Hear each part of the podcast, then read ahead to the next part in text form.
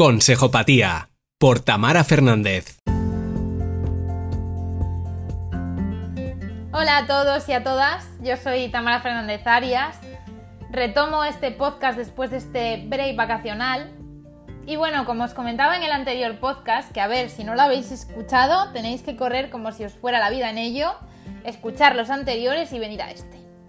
Pues eso, que como os comentaba en el anterior podcast, inauguro esta nueva temporada, por así decirlo, con entrevistas a emprendedores sociales. Porque bueno, yo creo que todos más o menos ya tenemos la idea clara de qué hace un trabajador social funcionario, que es ese trabajador social o trabajadora social de vuestro centro de salud o del ayuntamiento, por ejemplo. Pero cuando nos hablan de trabajo social en ejercicio libre, es decir, que un trabajador social o una trabajadora social se ha abierto su propia empresa, primero no sabéis que a lo mejor esa fórmula existía y que esos trabajadores sociales existían.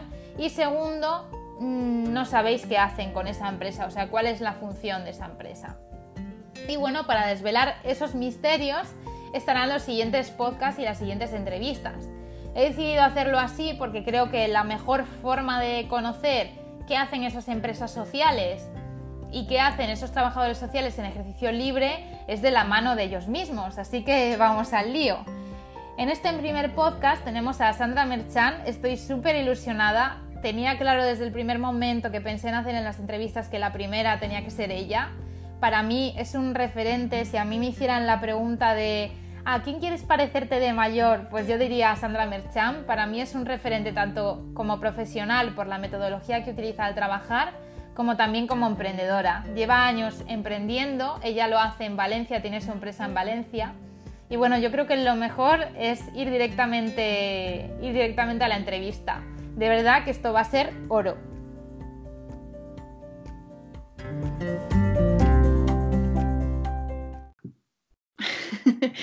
hola Tamara, hola a todas y a todos.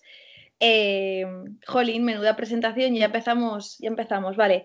Pues a ver, yo no creo que sea así muy referente, lo que soy ya es un poco mayor en el sector. Soy Sandra, como, como dice Tamara, soy trabajadora social y desde el 2011 ejerzo como trabajadora social en el sector privado. Esto quiere decir que no soy funcionaria ni formo parte de ningún recurso público, pero que ejerzo el trabajo social pues desde, pues, bueno, desde el mismo código ético, con las mismas intenciones y, con el mismo objetivo de, seguir generando igualdad y respeto en los derechos sociales de las personas pero no en el mismo ámbito que, generalmente se conoce.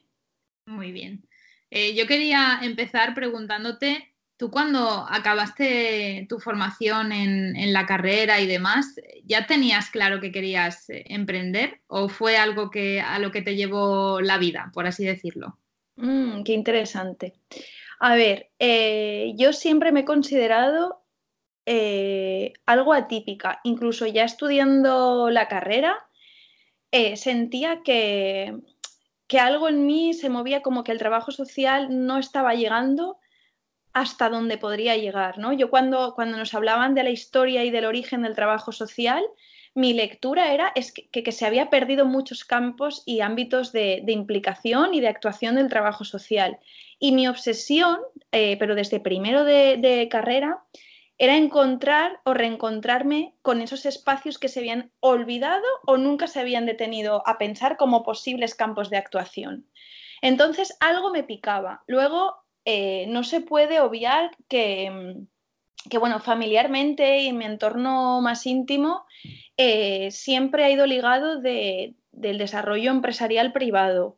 Mm, mis padres tenían empresa, eh, mi familia se dedicaba a la empresa, entonces no he tenido tampoco referentes eh, de funcionariado o de sector público, con lo cual eso ya me llevaba a una genética yo creo que distinta y una predisposición distinta.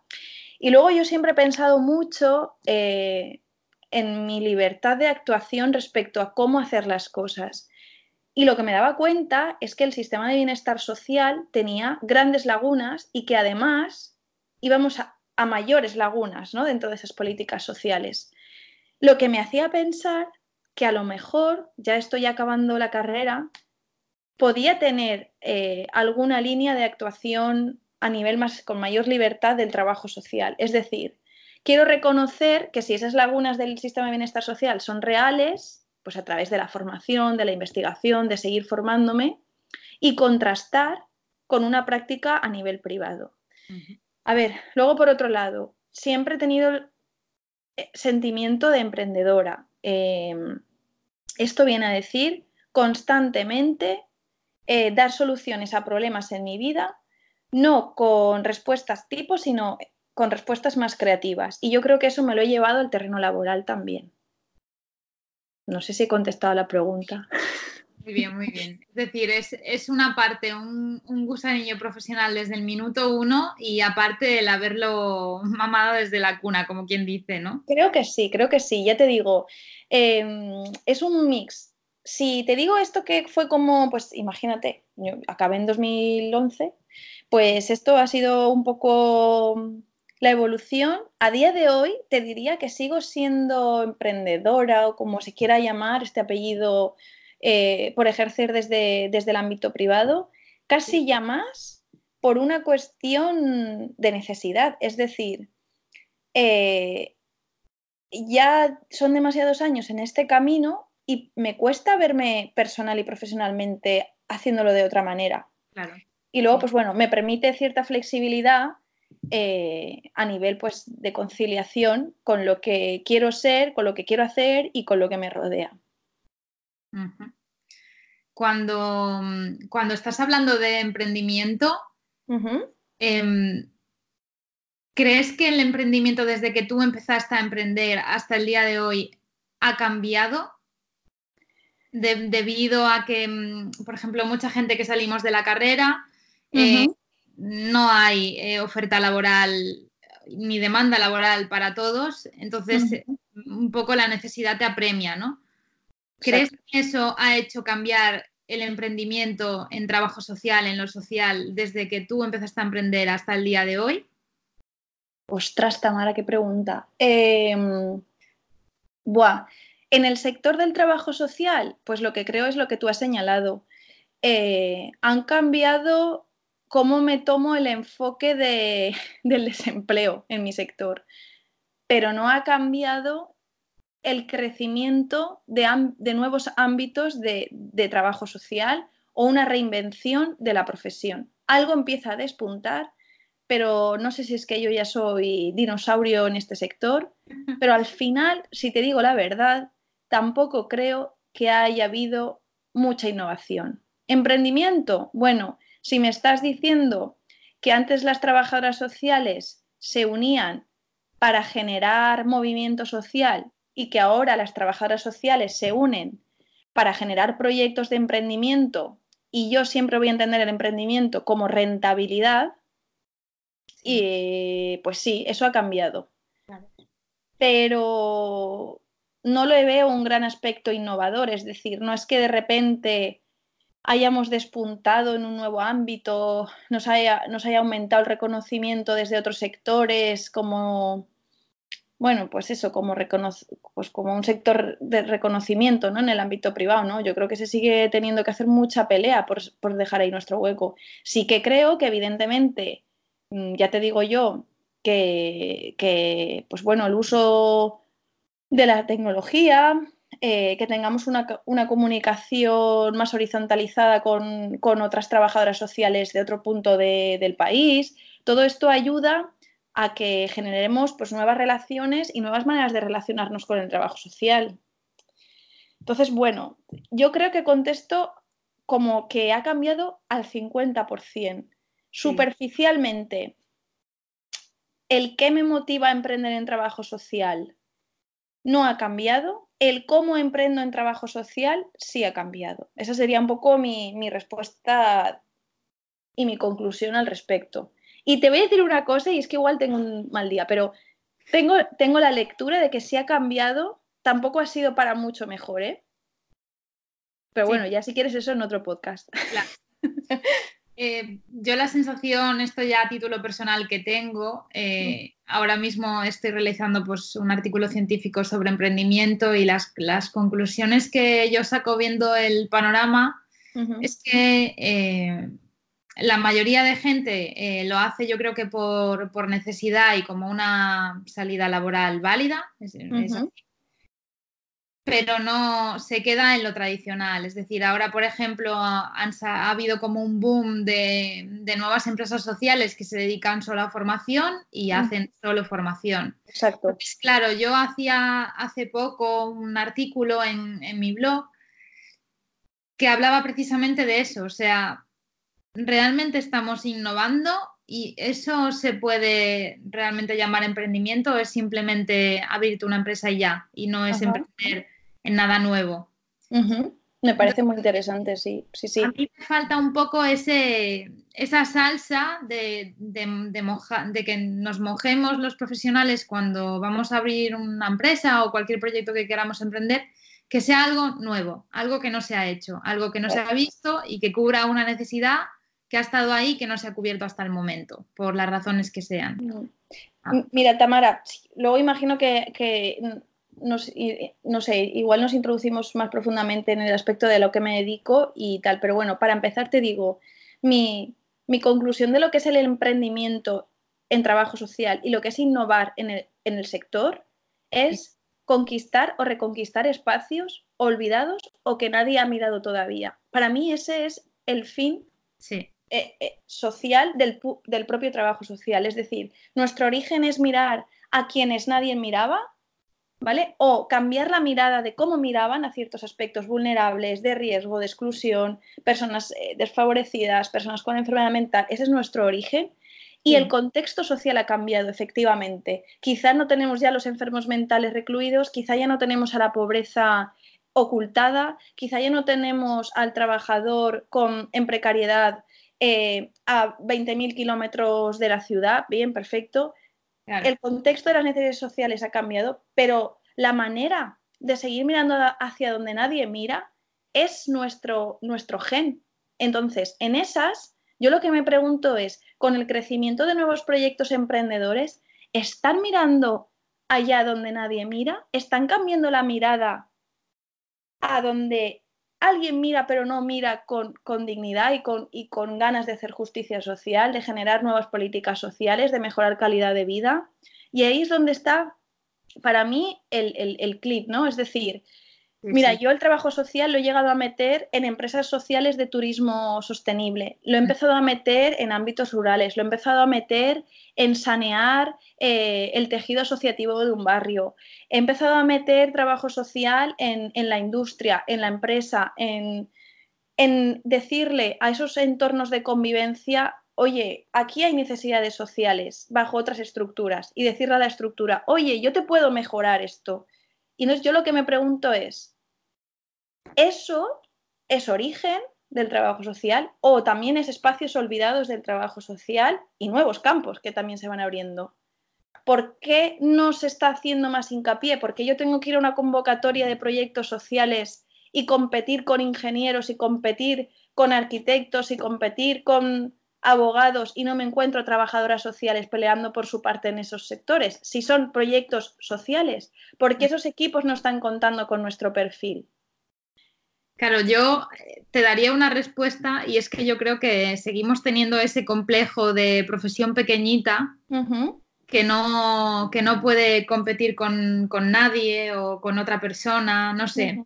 Me parece que puede ir un, poco por ahí, a lo mejor. Puede ser, puede ser una falta, pues eso, una falta de, pues de habernos, de habernos encasillado y, de que ahora cueste mucho salir de, de esa casilla y luego también me cuesta un poco entender qué tipo de relaciones se establecen entre, entre el trabajo social público y el privado, cosa que también ha obstaculizado. Yo siempre he pensado que mi ejercicio en el trabajo social privado era un complemento ideal para donde no podía llegar el, eh, trabajo social público, ¿no? De servicios sociales de base y viceversa, por supuesto. Donde yo no puedo llegar, siempre acabo derivando a servicios sociales públicos.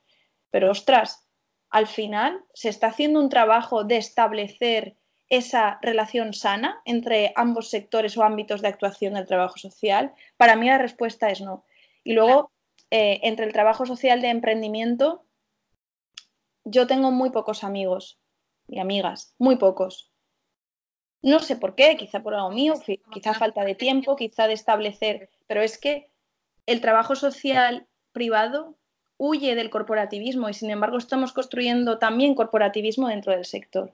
Evidentemente esto que tú has dicho yo lo veo clave. Vamos a hablarle a la gente que no es del sector, vamos a preguntarle, señora, ¿usted o señor, usted cree que un trabajo, una trabajadora social, un trabajo social le, le puede ayudar a encontrar empleo? ¿Sabe que le puede ayudar a mejorar su caudal económico familiar? ¿Sabe que le puede acompañar a sus hijos menores eh, en un proceso de cambio, en una situación conflictiva.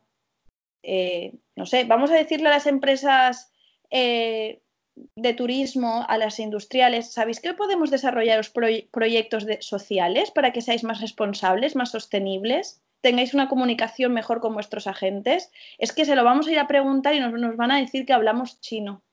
Entonces, sí, hay una parte de que nos hemos hecho pequeños o de que no estamos encontrando la, casilla de salida de, esto.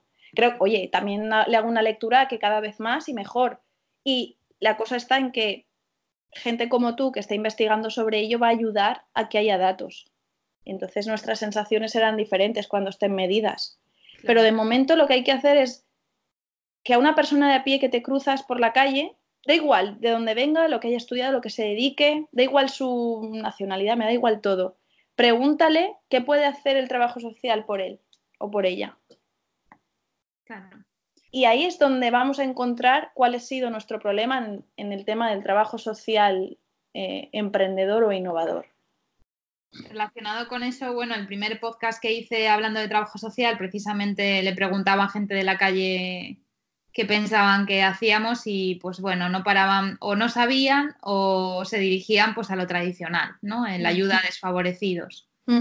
Y fin, era lo único de lo que, de lo que se podía hablar.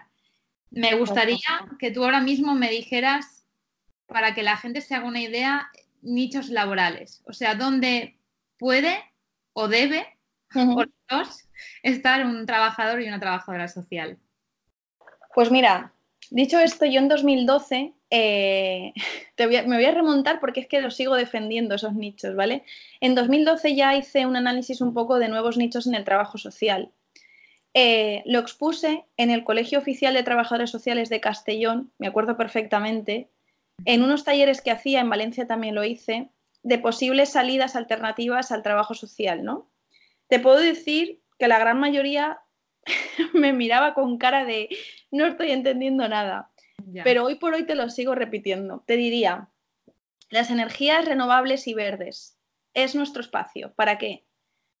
Una, para ayudar a las campañas de sensibilización de por qué es importante que el sector privado y público inviertan en energías renovables y sostenibles. ¿Y cómo se traduce esto? Pues ayudándoles a elaborar campañas, a mejorar su comunicación con los agentes externos que les pueden ayudar a, ser más sostenibles y a introducir esas nuevas políticas de reciclaje, de energía verde, etc. Podemos entrar en todo el aspecto y un principal problema que está teniendo ahora mismo este país, que es la despoblación. Mm. ¿vale? Tenemos que volver a esas zonas de despoblación, a los ámbitos rurales, a, diagnosticar qué necesidades tienen. Y tenemos que volver a hacer ese trabajo social de calle, eh, de visita domiciliaria, de visita de barrio, de visita de municipio. Y tenemos que acercarnos a donde está la necesidad, previamente haciendo diagnósticos. Tenemos que estar cerca de los analistas de mercado, porque tienen a sociólogos y porque tienen a psicólogos y estudian la parte de evolución social y estudian la parte de psicología, de conducta del ser humano, pero se olvidan de analizar cómo se relaciona con sus entornos de convivencia y ahí está nuestro sitio. En la parte de ámbito privado, es decir, ¿tengo que acercarme a una empresa privada a venderle servicios? Sí, claro que puedes. Mira, desde ayudarle con su, con su gestión de personal, gestión de talento, resolución de conflictos, eh, aumentar sus beneficios sociales para sus empleados. Y antes de todo esto, decirles que puedes diagnosticar cuáles son las necesidades de conciliación y dificultades de conciliación que tiene su plantilla. Yo creo que me he quedado corta, ¿eh? Pero luego está toda esta parte mucho más teórica y metodológica.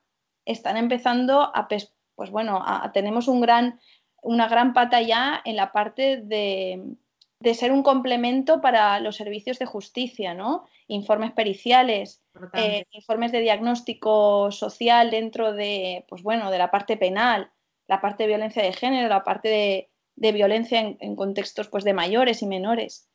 Tenemos una parte importante en la parte terapéutica. Bueno, son campos que aunque yo no me atrevo a meterme, se están empezando a meter. Y también podríamos tener ahí nuestro espacio. Sí. O sea que bueno. Ah, y una cosa muy importante que yo me estoy empezando ahora en ello, veo que se puede vivir de ello y que lo podemos hacer estupendamente, que es la parte de dinamizar la participación ciudadana.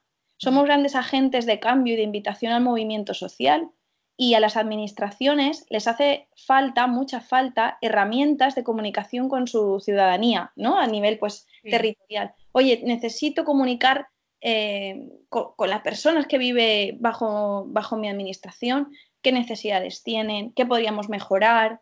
Entonces, eh, generar espacios de participación ciudadana y espacios de diálogo ciudadano, intergeneracionales, internacional, o sea, de muchísimas características y colores, lo podríamos hacer porque conocemos el tejido social, conocemos trabajar con personas migrantes, con personas eh, pues, en una situación de dependencia, con personas con enfermedades crónicas, con menores, con mujeres. Entonces, yo creo que son colectivos eh, a, los que hay que, que volver a poner en, contexto con la administración y en comunicación con la administración. Y esas herramientas somos nosotras, somos esos mecanismos de, generar nuevos espacios de, intercambio.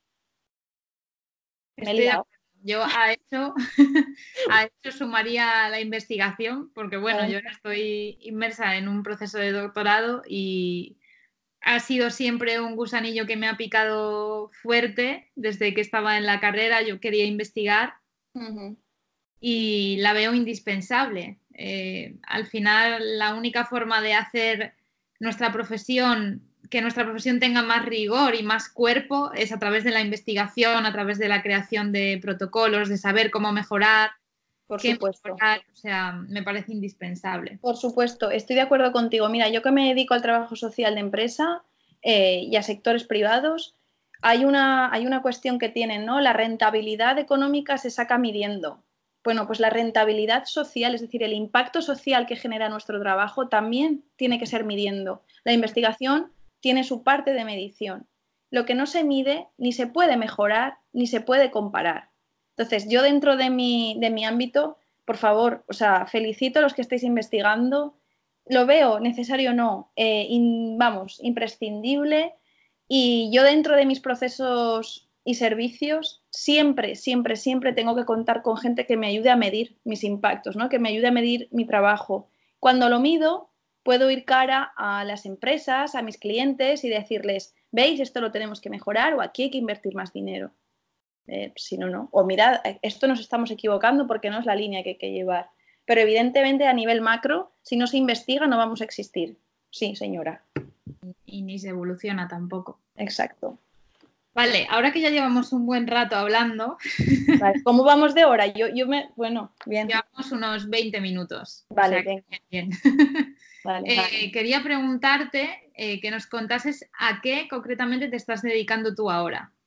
Vale. Aunque, aunque yo creo que es un poco difícil de explicar. No, no, no, no, que va, que va. Lo voy a hacer fácil. Ahora ya lo sé explicar, creo, con lenguaje normal. Bueno, yo en 2012 creo una empresa, un centro de mediación. Esto significa que nos dedicábamos a gestionar conflictos fuera de las vías tradicionales como juzgados, como denuncias, como abogados o como tirarnos los trastos a la cabeza y acabar todos locos, ¿vale? Entonces, eh, lo hacíamos en cuatro áreas. En gestionar conflictos en el entorno de la familia, situaciones de crisis en el matrimonio, eh, violencia intrafamiliar, etc. En comunidades de vecinos, que eso era muy divertido, en el ámbito escolar y en el ámbito empresarial. Y ayudábamos a todos estos ámbitos, a todos estos usuarios, a que resolvieran su posible conflicto relacional a través de la mediación, que es un método pacífico, neutral y muchísimo más corto que un proceso judicial o cualquier otra vía, como podría ser también no solucionarlo, ¿vale? No enfrentarnos. ¿Qué hace? Cronifica el conflicto. Nosotros dábamos respuesta a esto. En 2018, el Centro de Mediación eh, se divide por áreas y yo me quedo con la parte de empresa, ¿vale? Entonces, yo trabajo para empresas Mm. pequeñas, grandes, multinacionales, mm, familiares, chiquititas y de todos los colores, con dos servicios clave. Mediación, es decir, sigo gestionando conflictos laborales eh, y empresariales a través de este método pacífico y a través del trabajo social de empresa me dedico a ayudar a las empresas a que mejoren las condiciones de calidad de vida de sus empleados y plantilla. ¿Cómo?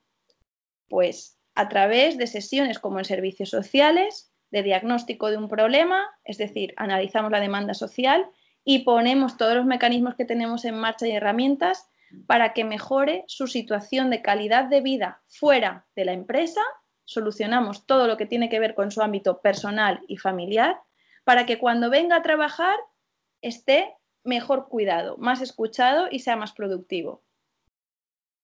Muy Ese bien. es mi Yo- trabajo.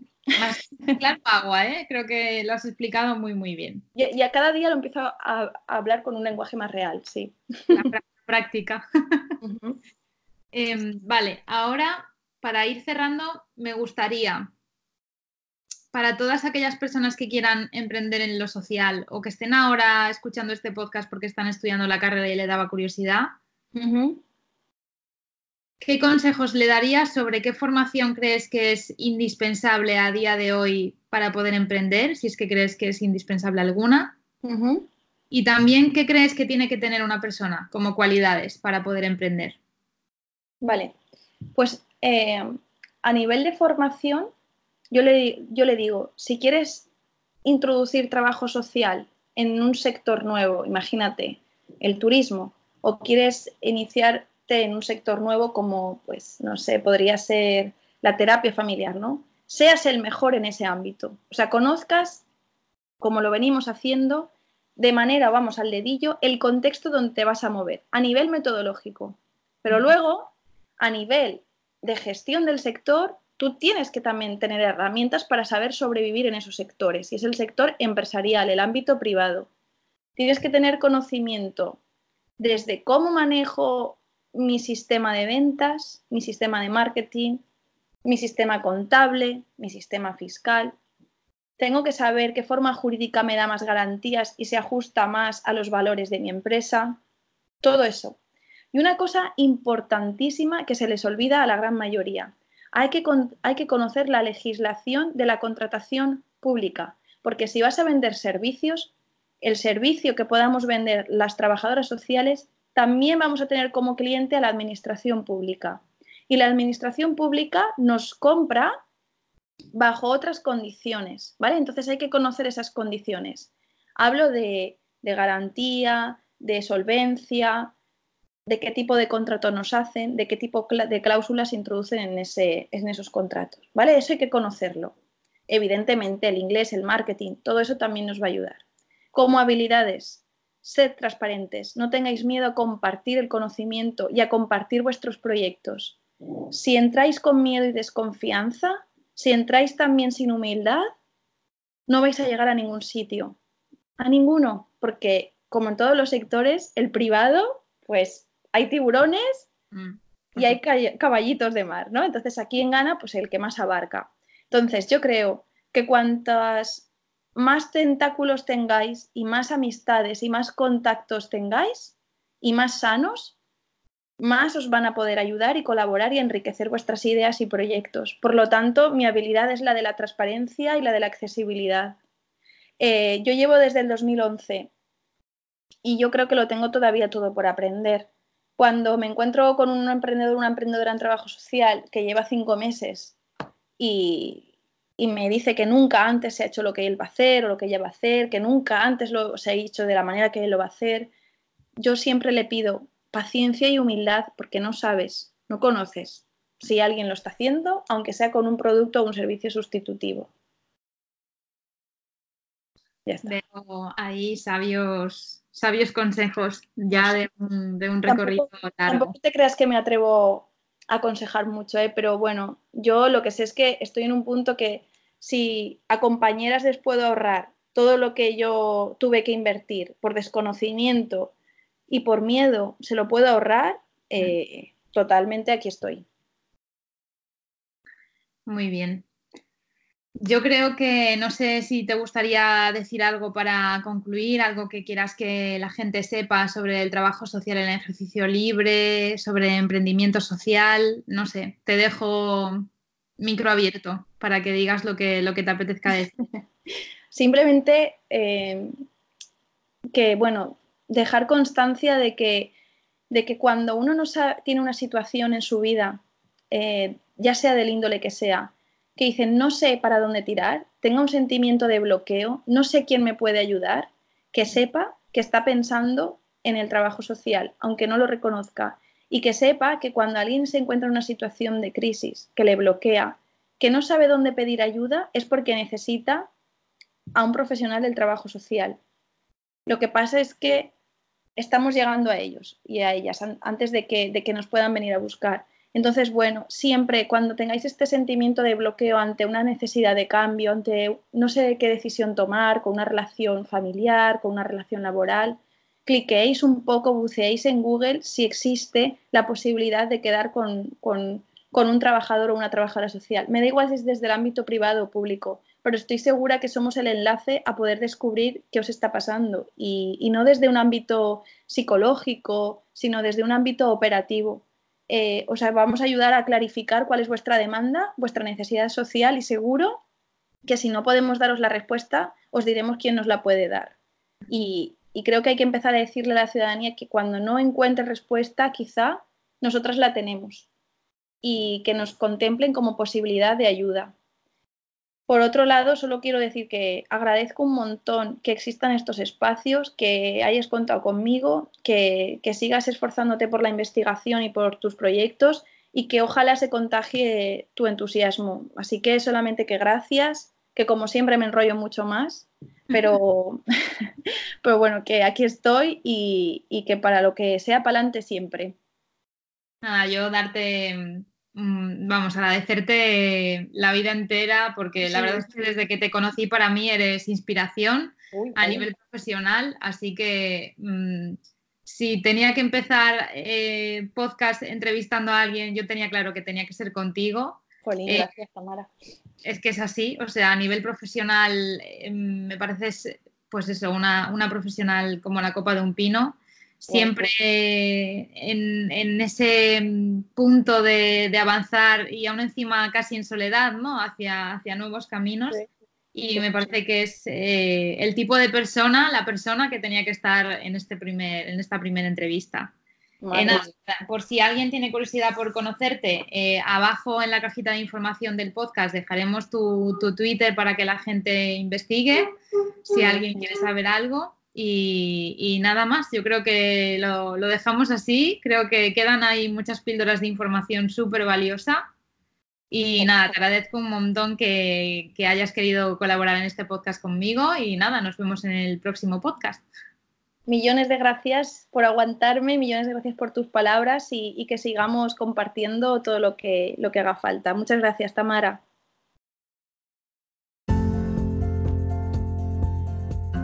Síguenos en Twitter en arroba Tamara y en Instagram arroba consejopatía.